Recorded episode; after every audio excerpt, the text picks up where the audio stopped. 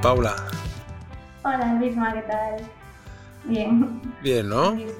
Sí, sí. Ya encarando el fin de con ganas. Bueno, que no falte, que no falte el fin de semana. Eh, ¿Dónde estás ahora, Paula? Pues estoy en Madrid. ¿Cuánto, tiempo ibas en Madrid? Pues ya llevo un año y medio ya. Oye, ¿y ese tono de voz em, implica que eres una persona muy joven? Sí. sí, sí, tengo 24 años. Bueno, bueno, ¿quién nos pillara esos 24? Ya te lo digo yo. Cuéntanos, a ver, que siempre a los que nos estéis escuchando, lo primero, gracias por, estar ahí abajo en la escucha. Y siempre eh, intento trasladar lo mismo cuando, cuando arrancamos estos podcasts especiales eh, en los que hablamos con, profesionales vinculados a la inteligencia artificial o al dato, eh, que como sabéis son como motivo del apoyo de la candidatura de, la ciudad de Gijón a la, a la, Agencia Nacional de Supervisión de Inteligencia Artificial, que competimos con otras ciudades a nivel nacional y que, bueno, pues Gijón es una de ellas y desde Asturias Power pues intentamos poner nuestro granito de arena para, mm, para sumarnos a, ese apoyo a la candidatura. ¿no? Entonces, bueno, dicho esto, eh, la invitado y Paula, que como decía ella, 24 años, quien nos cogiera, em, está en Madrid, está trabajando en, Telefónica, pero antes de llegar ahí, em, lo que siempre me gusta saber, Paula, es un poco más sobre, sobre vosotros en este caso sobre ti, que además eres la primera mujer que aparece por este especial de inteligencia artificial y mira que lo intento, pero cuesta, cuesta muchísimo, ¿eh? te lo puedo asegurar. Yo lo he dicho muchas veces, pero cuesta a veces convenceros de que participéis en, acciones como esta, que, lo único que pretende es dar visibilidad a, perfiles ¿no? como, como el tuyo. Em, pero cuéntanos un poco más sobre ti. ¿Dónde, qué, recuerdos tienes de esa infancia que está más cercana para ti que para otros muchos de nosotros? ¿Dónde, dónde estudiaste? ¿Dónde naciste? Eh, mm, cuéntanos un poco de esos primeros años, qué recuerdos tienes de, ellos. Pues mira, yo eh, soy de Oviedo y, y, bueno, toda mi infancia he estado un poco entre Oviedo y Camuño, que es mi pueblo que está en el Consejo de Salas, ahí en Asturias también. Y eh, al principio, cuando empecé el colegio, estuve en el colegio de Salas, o sea, siempre he ido a colegios públicos. Y luego ya sí que nos fuimos a vivir a Oviedo y hice en la Gesta 1 eh, pues toda la que fue primaria y, y, lo que me quedaba de infantil.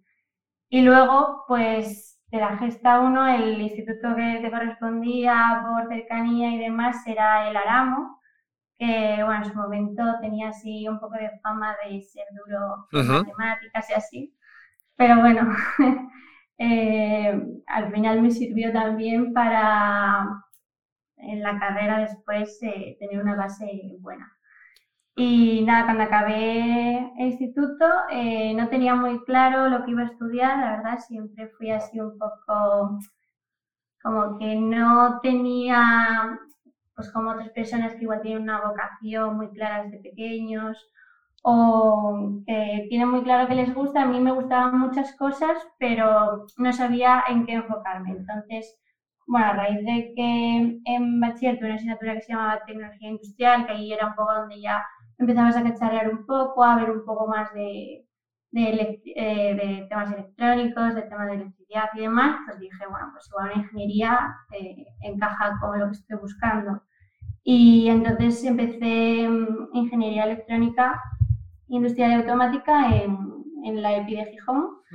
y, y, bueno, también lo hice en formato bilingüe porque me parecía, o sea, yo ya sabía que una ingeniería me iba a robar bastante tiempo y no quería dejar los idiomas de lado porque siempre me ha gustado mucho y entonces, pues bueno, ya que tenía que estudiar, pues prefería estudiarlo en inglés y aprovechar un poco eh, pues esa parte de, la formación y, y sacar como eh, ventaja de, todo ello. Antes de llegar ahí, que vas muy rápido, en, en esas fases que son tan a veces tan críticas eh, cuando acabas el, el bachiller y, no tienes claro, como tú decías ahora, pues que em, hacia dónde ibas a tirar y, esas motivaciones que, muchas veces vienen de, esa asignatura que, como bien dices, pues que te llamó la atención o, de un profesor que te dirige hacia un, hacia un sitio determinado, si es que no lo tienes claro, ¿no?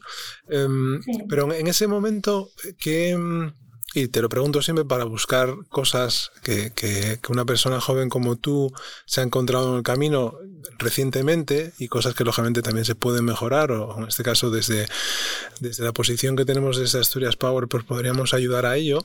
Em, ¿Qué te gustaría haberte encontrado en ese cambio y en esa toma de decisión que tienes que, que adoptar porque tienes que escoger una, una carrera o, bueno, o, otra rama como puede ser el FP eh, si así se decide? Em, ¿Qué echaste de menos en ese momento?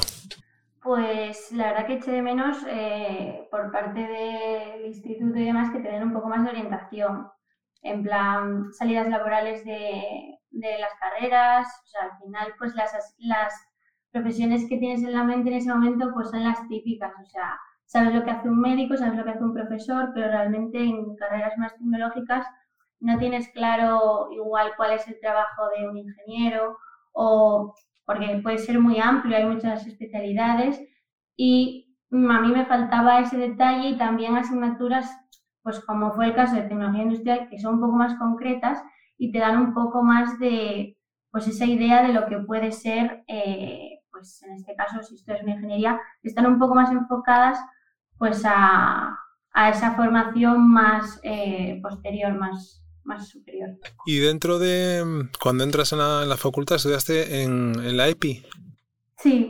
Em, sí. Cuando, cuando entraste en, la, en, la, universidad, ¿qué te sorprendió? ¿Qué fue lo que más te llamó la, atención de ese momento de cambio del bachiller, de que ya tomas una decisión?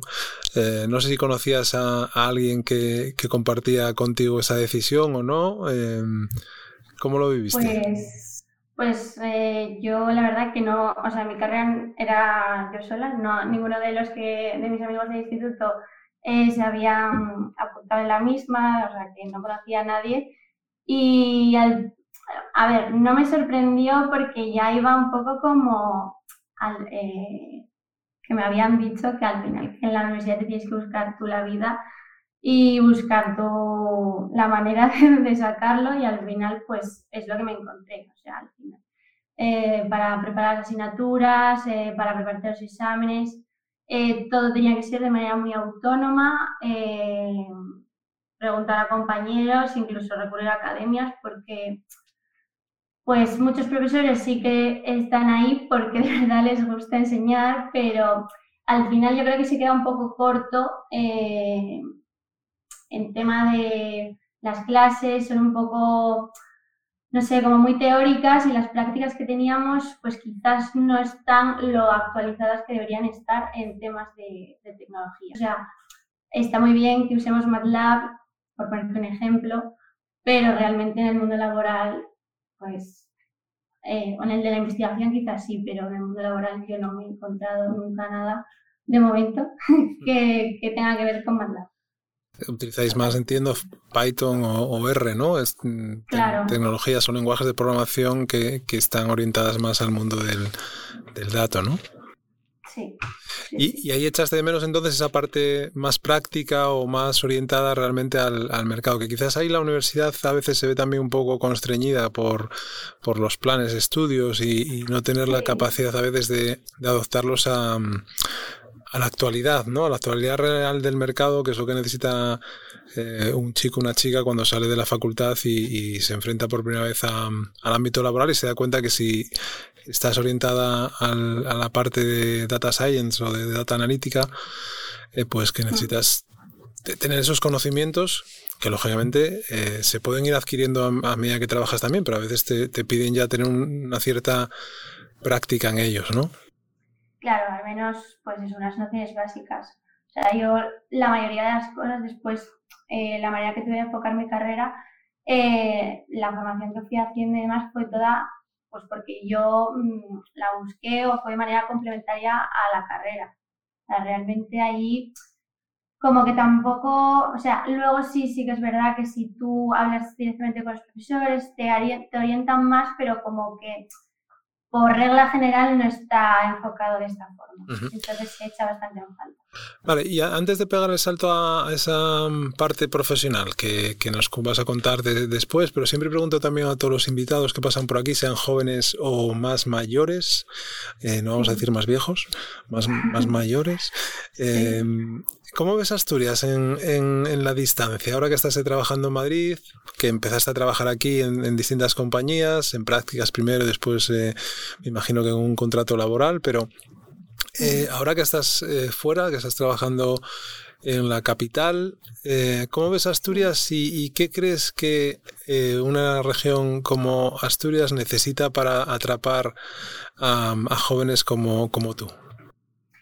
Pues bueno, yo personalmente, o sea, Asturias, pues eh, yo Asturias, pues la verdad que eh, a mí me gusta mucho estar allí y me parece que tiene una oferta turística muy atractiva, tenemos playa, tenemos montaña, tenemos gastronomía, pero creo que fallamos en lo más importante que al final es que para mi gusto no tenemos una oferta laboral muy atractiva, eh, sobre todo para los jóvenes que, acabamos pues eh, la carrera y demás, eh, las ofertas que hay quizás mm, a mí me da la sensación que ponen, o sea, se pone poco valor en el talento joven porque las condiciones que te, que te ofrecen al final no demuestran que realmente eres valioso para la empresa y que un talento joven puede aportar eh, pues muchas otras cosas aunque no tengas experiencia, pues lo importante al final es tener, ser una persona proactiva,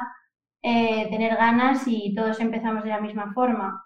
Entonces, mm, yo creo que también la sensación que nos da a muchos de los que nos vamos a Asturias, aparte de, de esa falta de atractivo de la oferta laboral, es que eh, también da la sensación de que si te quedas, quizás tienes más posibilidades como de quedarte eh, estancado. Como que tampoco quizás hay tantas oportunidades de desarrollo profesional y, crecer profesionalmente una vez que estás allí. Quizás cuando, si vuelves en algún momento, eh, pues ya vuelves de otra manera, pero en las etapas más iniciales Fíjate que, mm, que yo ahí, eh, estando, estando de acuerdo con, con, lo que dices, yo creo que mm, lógicamente se debería de fomentar que la, que la gente salga fuera de, de, su entorno, porque eso siempre te va a enriquecer eh, personalmente y profesionalmente, ¿no? Lógicamente, bueno, pues si encuentras un espacio en el que estés a gusto donde vives, bueno, pues eh, lógicamente es, es lo ideal, o puede ser lo ideal, no digo que sea lo mejor, pero sí es verdad que, que yo creo que, que, debería ser obligado que los jóvenes de cualquier sitio, de, cualquier región, tuvieran la oportunidad de moverse eh, y si es fuera al extranjero mucho mejor que, que, en un territorio nacional, porque yo creo que el intercambio de culturas es lo más enriquecedor que puedes tener y lógicamente eso conlleva que compartas espacio con otros profesionales eh, de otros países y, eso siempre es enriquecedor, ¿no?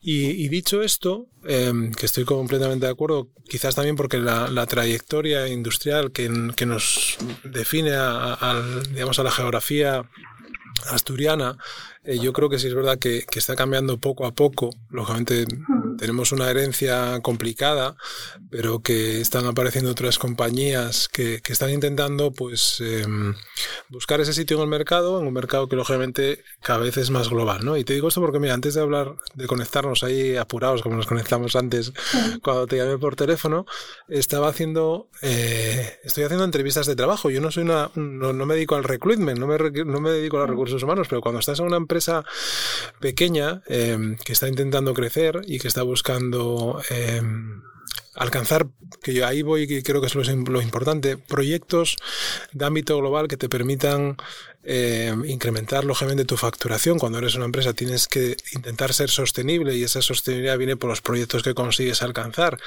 y por los clientes que mm, confían en ti para desarrollar esos proyectos. No es lo mismo desarrollar los proyectos en Asturias que desarrollar los proyectos en Madrid, en Barcelona, Valencia, Bilbao, eh, donde se nos ocurra en el territorio nacional, que desarrollarlos en Londres, en Canadá, en Alemania o en Francia, por decir también unos países. Dicho esto, que cuando tú ahora intentas contratar a una persona, es decir, si yo te intentara contratar a ti para, para un puesto en, en Bedrock o en Remotive, eh, desde donde os estoy hablando ahora, que es la PIPA, que es un espacio que alberga distintas compañías de ámbito tecnológico, cuando tú interlocutas con una persona que es asturiana, que está trabajando fuera y que está cobrando X, ¿no? Si tú quieres ser competitiva con, con esa oferta, tú no le puedes argumentar, o desde mi punto de vista no le puedes argumentar que porque viene Asturias y que la calidad de vida es más, eh, digamos, económica, pues entonces que le vas a pagar menos, ¿no? O sea, el discurso ese, yo creo que, que debemos intentar hacerlo cambiar. ¿Y cómo se cambia? ¿O cómo creemos nosotros que se debe cambiar? Es decir, pues buscando que los clientes para los que trabajes soporten, lógicamente, esos sueldos que tienes que pagar y por los que tienes que competir en el mercado. Si no haces eso hoy en día, no eres viable.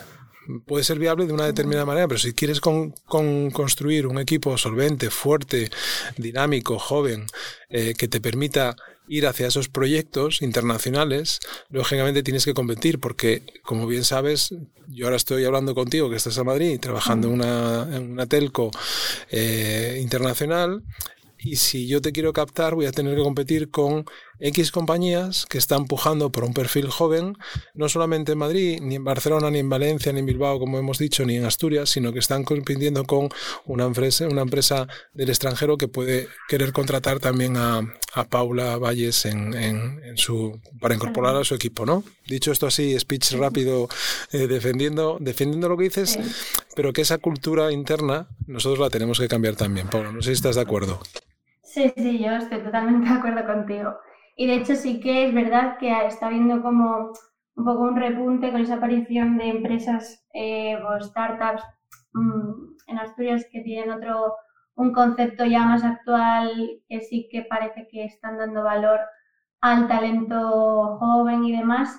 Y yo creo que, pues sí, al final es importante eh, que también esas empresas tengan un mercado amplio porque si no, pues los salarios que hay en el resto de, mm, pues en Madrid, en Barcelona, incluso en País Vasco, eh, son difíciles de competir con ellos. Que no todo es el salario, obviamente, pero eh, también la carrera profesional que tienes en algunos sitios, eh, que son empresas más grandes, pues no es el mismo que recorrido que podrías tener pues, en una empresa más pequeña o incluso una empresa como puede ser algunas de las que en Asturias que son como más de alguna forma dinosaurios. En plan, están como, como que no, que, que, parece que no, no se han enterado todavía de que las cosas están cambiando. Bueno, esa definición es buena, la de dinosaurios está bien aplicada, está bien aplicada. Venga, pues cuéntanos em, ¿Cómo, ¿Cómo, te incorporas al mercado laboral al, terminar la carrera? Y que además, bueno, no terminaste la carrera únicamente, sino que después también te formaste, hiciste un máster en, en, temas de industria 4.0. Eh, no sé si lo, hiciste a la vez que empezaste a trabajar o lo hiciste antes.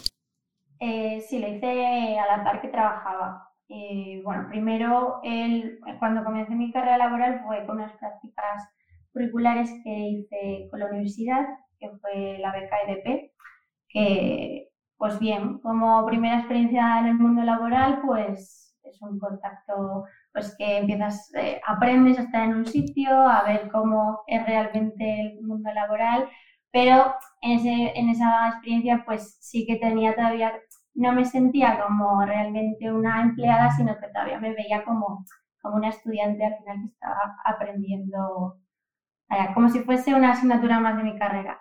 Y después, eh, ya cuando estaba terminando, eh, compaginándolo con el TFG, eh, estuve en, una, en, otra empresa asturiana que se llama Ingenium.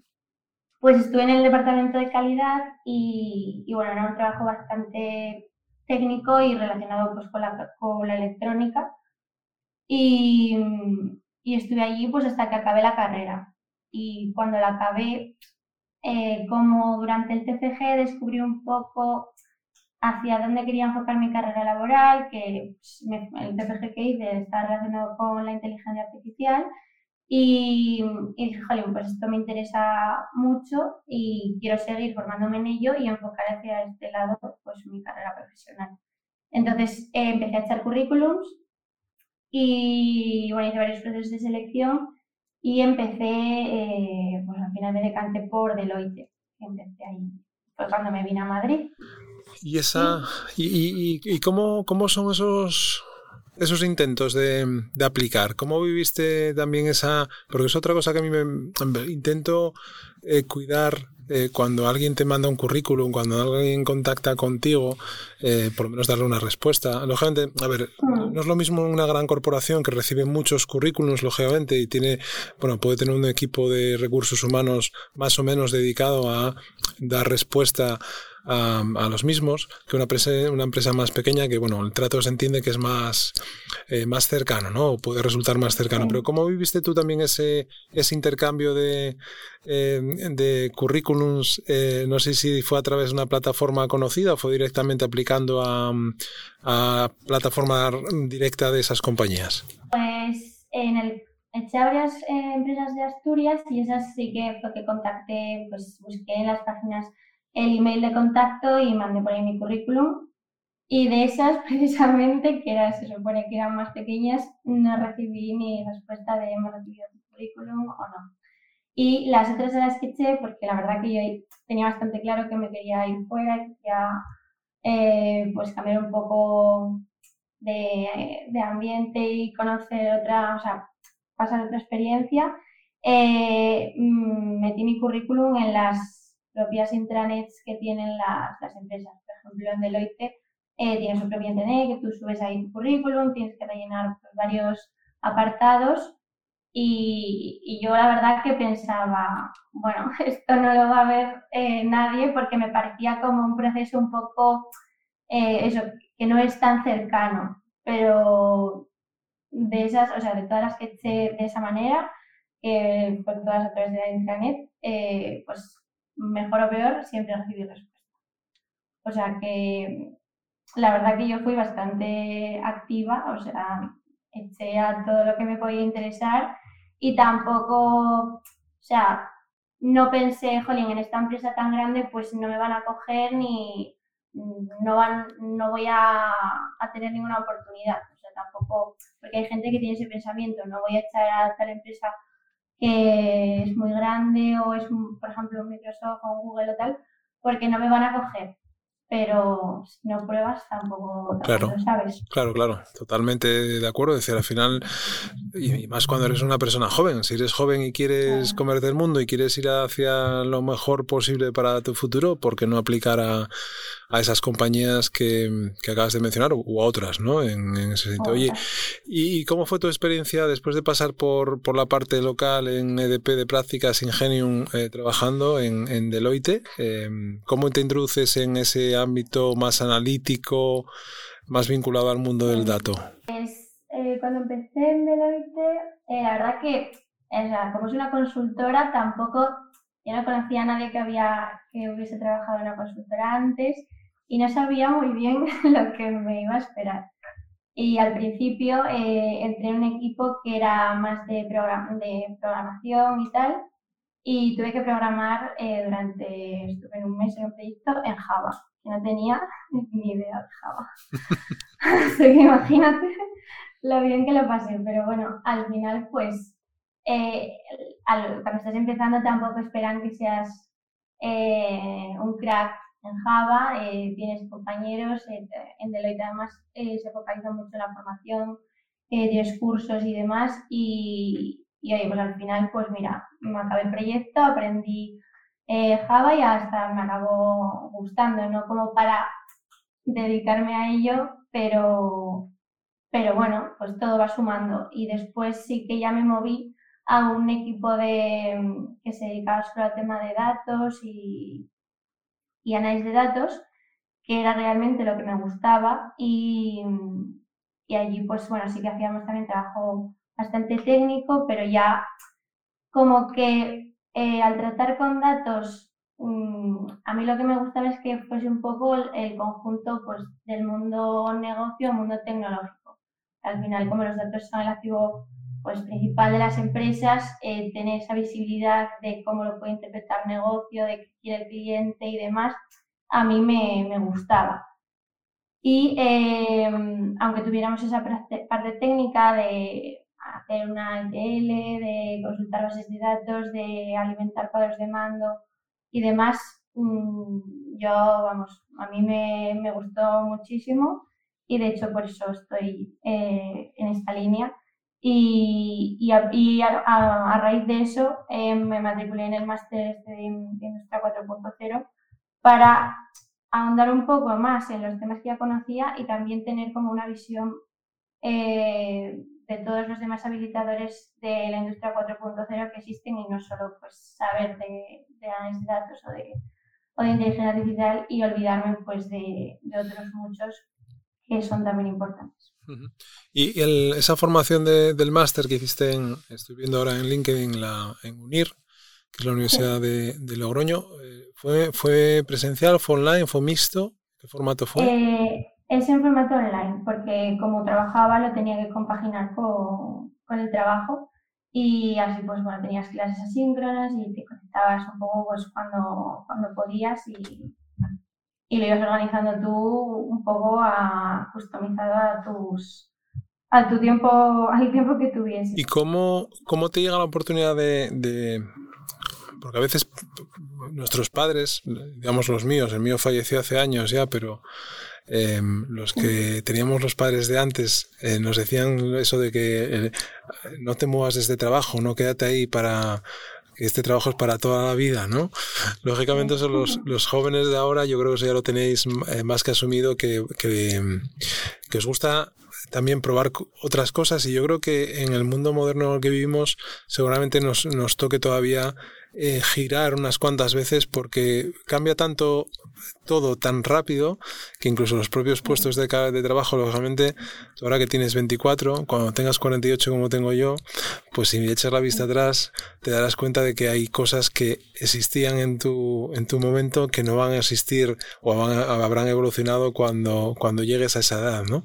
Entonces, em, eh, ¿cómo viviste o cómo tomaste la decisión de, de irte em, eh, a, un, a otra empresa como es Telefónica. No me digas ahora que por el dinero como los futbolistas, ¿eh?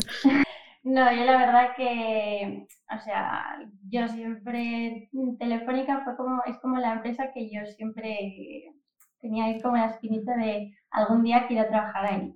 Entonces, cuando me llegó la, la, la oportunidad, tampoco tuve mucha duda, la verdad, porque Además, el puesto que tengo ahora es mucho más eh, transversal, tengo una, un componente de negocio bastante funcional que complementa esa parte tecnológica que sí que me interesa, pero que también me, apetecía ver y desarrollar mi parte profesional más en el negocio. Entonces, eh, yo la verdad que no tuve muchas dudas y eso que en Deleite estaba súper contenta, pero la verdad que me lo pusieron muy fácil. Y lo que comentabas de la familia y demás, que mi madre y mi padre eh, siempre tuvieron el mismo trabajo, no, no cambiaron, pero al final pues hoy en día em, ya no hay tanto ese sentimiento de fidelidad a la empresa como había antes de casi que te estoy haciendo un favor porque trabajes aquí, sino que ahora pues hay mucha oferta, hay mucha competencia.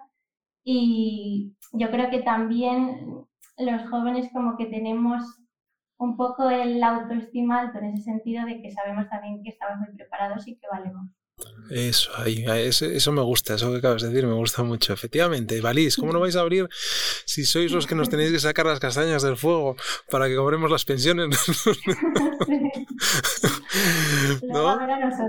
Bueno, hombre, sabe Dios, sabe Dios lo que pasará de aquí a, a, esa época, madre mía, mía. Mira, yo siempre digo que si, si me fastidia morirme, ¿no? Una de las cosas que me, cuando ya te darás cuenta que cuando vas cumpliendo más años, ¿vale? Vas pensando más en, en, en, ese, en ese ámbito, ese concepto de muerte, ¿no? De, de, de, de dejar donde estás, desaparecer y, y, no saber qué va a pasar con, con tu cuerpo, ¿no? Eh, sí. pero, pero lógicamente, eh, con el paso de los años eso lo vas, eh, lo vas asumiendo de una, de una, mayor, con una mayor eh, fuerza, ¿no? Pero bueno, siempre pienso decir, qué pena que me voy a perder muchas cosas que me gustaría vivir, ¿no? Porque cuando eres inquieto en el ámbito tecnológico, cuando estás pendiente de todo lo que sale nuevo para, como ser el early adopter, ¿no? Estás ahí pendiente de, de oye, pues ahora está de moda la inteligencia artificial generativa, ¿no? Esto de los prompts y cómo se generan imágenes a través de, em, de este, de, digamos, esta conjunción de imágenes que te generan otra imagen y eso, lógicamente, hay un algoritmo por detrás, hay una programación, hay un, algo por detrás que lo, que lo consigue generar, ¿no? Pues claro, imagínate cómo va a evolucionar eso y digo yo, ostras, que yo dentro de unos años me voy a perder todo lo que viene. ¿Eh? Pues entonces tú podrás vivir cosas que yo no voy a vivir, desgraciadamente, porque tenemos una cierta edad de, de, distancia. Oye, y, en Telefónica ahora, ¿qué estás haciendo? ¿Qué es lo que, eh, digamos, Paula se levanta por la mañana eh, y cuando entra a trabajar, ¿qué tiene que hacer? Pues mira, en, mi equipo, eh, eso como te dije, tenemos un rol bastante transversal y lo que hacemos es como pintar la foto general pues de lo que va a ser un proyecto pues que viene, que nos pide un cliente y demás. Hacemos como un poco también esa función de consultoría. Entonces, en esa foto que te pintamos eh, viene ya la solución tecnológica que, que quiera el cliente Estamos con, mi equipo está muy enfocado al tema de datos, analítica, big data y demás. Pero también nos centramos pues, en la parte de la metodología que vamos a usar para conseguir llevar a cabo o sea, que, la solución tecnológica eh, funcione, el equipo, planificación. O sea, como que es un poco una visión general de, de todos los aspectos que involucran desde que te llega la petición del cliente de quiero hacer no sé qué, y tú haces esa función de asesoramiento de mm, creo que, que esto que estás pidiendo no se va a ajustar eh, perfectamente a las necesidades reales que tienes o creo que lo debes de eh, pasear un poco más porque te vas a meter en un berenjenal muy grande de primeras. Paula, una, cosa solamente, una pregunta sobre esto que estás diciendo. ¿Tu cliente es interno o es externo? Eh, son externos. Vale. Y bueno, algunas cosas también las hacemos dentro de Telefónica, pero son clientes externos tanto del sector privado como de público. y, y, nada, y eso. Y luego, pues nosotros hacemos todo ese seguimiento de, eh, de seleccionar cuál es la solución tecnológica más apropiada, de qué infraestructura vamos a necesitar o qué herramientas vamos a utilizar. O sea, aterrizar todo eso y, y aparte pues el equipo que vamos a poner eh, para que eso se lleve a cabo. Y todo eso pues se lo trasladamos luego al cliente aportando ese expertise o, conocimiento del ámbito, pues en este caso de los datos. ¿Y, y cómo, en, qué equipo estás ahora mismo? ¿Cómo es el equipo en el, en el que trabajas? ¿Cuántas personas sois? Si lo puedes contar, ¿eh? ¿Y qué roles, y qué roles eh, tenéis también? Porque otra cosa que es bueno, pues eh, lógicamente esto en el, mundo del dato evoluciona, ¿no? Eh, los roles, los data science, los data analyst, los data collector, los data architect, o sea, todos estos términos o los machine learning engineering, todos estos términos que pululan alrededor de, profesiones o de sectores como el que estás tú ahora trabajando, cuéntanos un poco cómo, cómo es la estructura en la que tú trabajas ahora mismo. Vale, pues mira, mi equipo somos 14, eh, pero bueno, está el director y luego eh, pues lo que sería un gerente. Y los demás, o sea, los otros 12, como que sí, respondemos al gerente todos, pero estamos como divididos eh, como por sectores o tipos de proyecto que pueden llegar. Por ejemplo, eh, yo estoy con un compañero que nos, entre los dos nos encargamos sobre todo de proyectos relacionados con la plataforma deportiva y con el sector retail y, también pues algunos relacionados con el sector público, pero siempre también enfocados eh, pues a temas de inteligencia artificial, de modelos de analítica avanzada y de, ciencia de datos. Y luego hay otros compañeros pues que están más centrados en, el sector industrial o de, de utilities, otros más en sector financiero y banca, pero siempre aplicando eh, pues lo mismo, los datos, la ciencia de datos y ese tipo de soluciones. ¿Y, estáis en módulo de todavía de teletrabajo o estáis ya incorporados en, espacio físico o os dan la posibilidad de tener em, flexibilidad? Eh, tenemos flexibilidad, sí. O sea, tenemos que ir eh, un día todos a la oficina, que es el que tenemos marcado por equipo, por hacer, pues también por vernos las caras y acordarnos los unos de los otros. Y luego otro día eh, es opcional que tú puedes elegir cuándo quieres ir.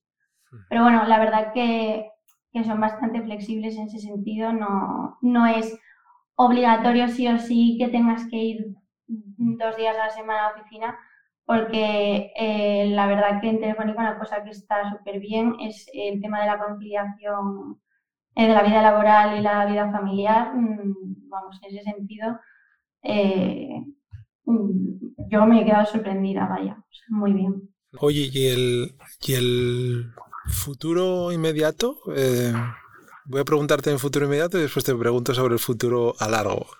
Eh, ¿qué, te, ¿qué, te, gustaría eh, aprender eh, ahora que estás en Telefonia? Que, que lógicamente cuando estás en una corporación de ese tipo y te da una visión también pues amplia de los distintos eh, de las distintas áreas de los distintos sectores vas conociendo otros compañeros compañeras.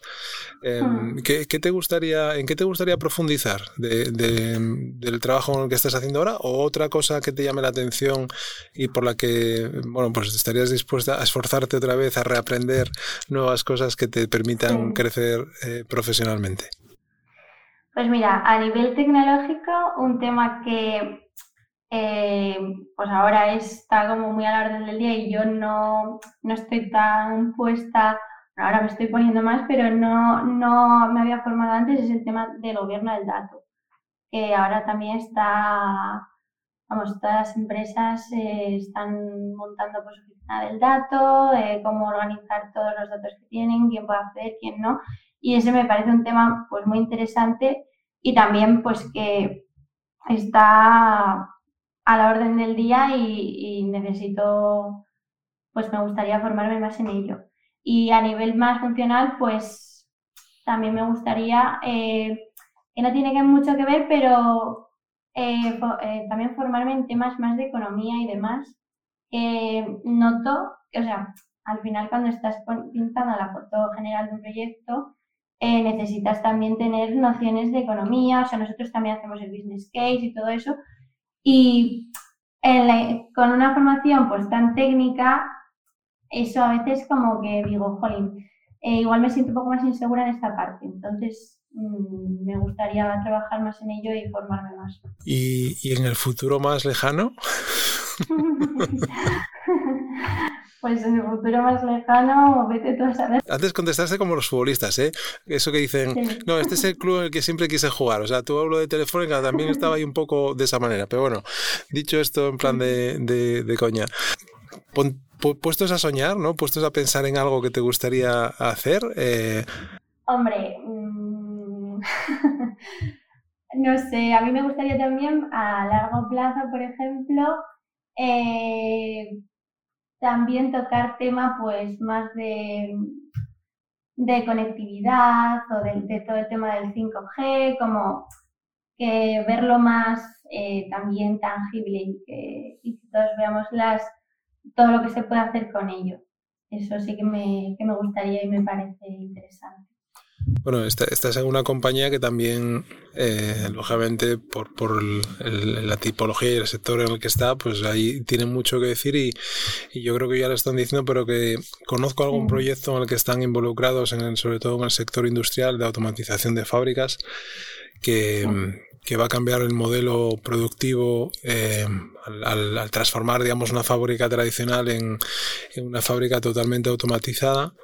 Y, ahí el 5G y la conectividad, lógicamente, pues tienen mucho que decir. Como otros muchos sectores, como puede ser la, la movilidad en una, en una ciudad o, o el acceso a ciertos datos de manera eh, abierta eh, que se puedan compartir y que vayan también en beneficio de, un, de, un, ecosistema como es, son las ciudades y para hacerlas más, entre comillas, más eficientes. ¿no? no sé si lo conseguiremos alguna vez eso por, los burros que somos y, que siempre estamos tropezando en la misma, en la misma piedra, ¿no? Oye, Paula, pues eh, mira, siempre, siempre que hablo con personas jóvenes, siempre es como que me dais, eh, como soy el que estoy hablando en este caso contigo, a mí me dais un chute de, de, energía positiva, ¿no? Porque, porque siempre se dice eso de que los jóvenes a veces, pues que están pensando en otras cosas, que que, no están preparados, que no tienen actitud, que tal. Y yo siempre digo lo contrario. Yo, soy de la opinión de que los jóvenes, lógicamente, a ver, como toda la vida y de todo, no se puede, no se puede nunca generalizar, pero el hecho de que estés hoy aquí con nosotros compartiendo eh, esta conversación tan, tan amena, por lo menos para mí, eh, lo primero quiero darte las gracias por ello y animarte a, lógicamente a que sigas eh, soñando, creciendo e intentando pues buscar ese, ese mejor futuro para ti y para quien te acompañe en ese camino cuando, cuando vayas creciendo familia o si tienes la posibilidad o decides tener hijos o hijas, pues eh, que les inculques también esa, esa manera de ser y, de, y de, de, actuar, ¿no? que yo creo que es muy importante. Sí, sí, sí, yo al final creo que la actitud que, tengas, la proactividad que muestres, la iniciativa, o sea, eso yo creo que es lo que marca realmente la diferencia entre, los profesionales y demás, más que lo brillante que seas, porque al final eh, todo lo que uno va consiguiendo hay que trabajarlo por lo general y, tienes que tener pues esa, esas ganas y dedicarte a lo que te gusta. Eh, para despedirnos, ¿eh? Em, sí. dicho esto, que, muy agradable la conversación, como te decía antes, y, siempre me despido de la misma manera. Eh, nos vemos en el camino. Sí, nos vemos eh, en Asturias, seguro. Bien, Paula, pues nada, para despedirnos.